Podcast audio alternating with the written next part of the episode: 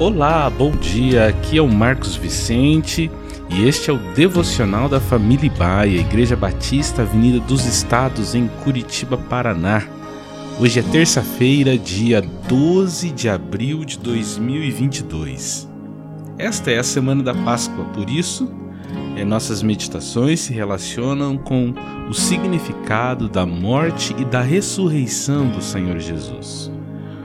O texto para a nossa reflexão de hoje está no Evangelho segundo João, capítulo 1, verso 29 e 30.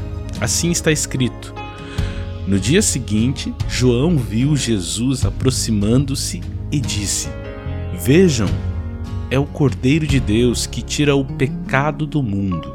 Este é aquele a quem eu me referi quando disse: Vem depois de mim um homem que é superior a mim porque já existia antes de mim. A Páscoa ocupa um lugar de destaque na Bíblia, tanto no Antigo quanto no Novo Testamento. No Antigo Testamento, ela fala da libertação do povo de Israel da escravidão do Egito. Nos conta de como Deus tirou o seu povo do Egito com sua mão forte e poderosa através do sangue de um cordeiro sacrificado na ocasião, conforme a orientação de Moisés.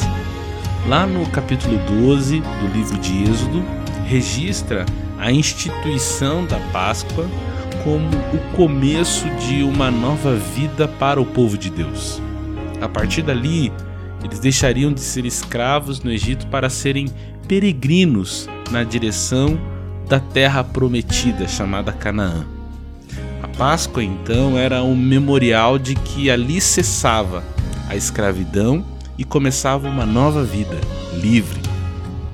À luz das Escrituras, no Novo Testamento, entendemos que a morte deste cordeiro na Páscoa judaica era um tipo ou uma representação da morte de Cristo. Por isso, é, que a Páscoa cristã refere-se à morte e ressurreição de Jesus. Pois, assim como Deus livrou o povo de Israel do terrível cativeiro lá no Egito, através do sacrifício de Jesus na cruz do Calvário, Deus agiu em favor de toda a humanidade e dessa forma também nos tirou do cativeiro do pecado pelo sangue de seu Filho. Daí a declaração de João Batista, que disse que Jesus era o Cordeiro de Deus que tira o pecado do mundo. Muitas pessoas pensam que conversão à fé cristã irá retirar a sua liberdade, mas muito pelo contrário.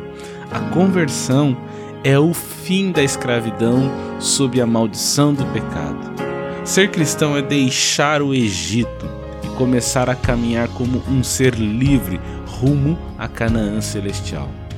Assim como para o povo de Israel, a Páscoa foi o começo de uma nova história mais feliz para a nação, a Páscoa cristã nos convida a um recomeço em nossa vida.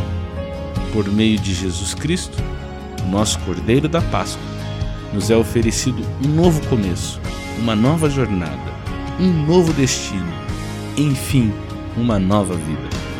Que nessa Páscoa possamos celebrar com alegria e gratidão a nossa libertação que nos possibilitou uma nova vida em Cristo Jesus. Que Deus te abençoe.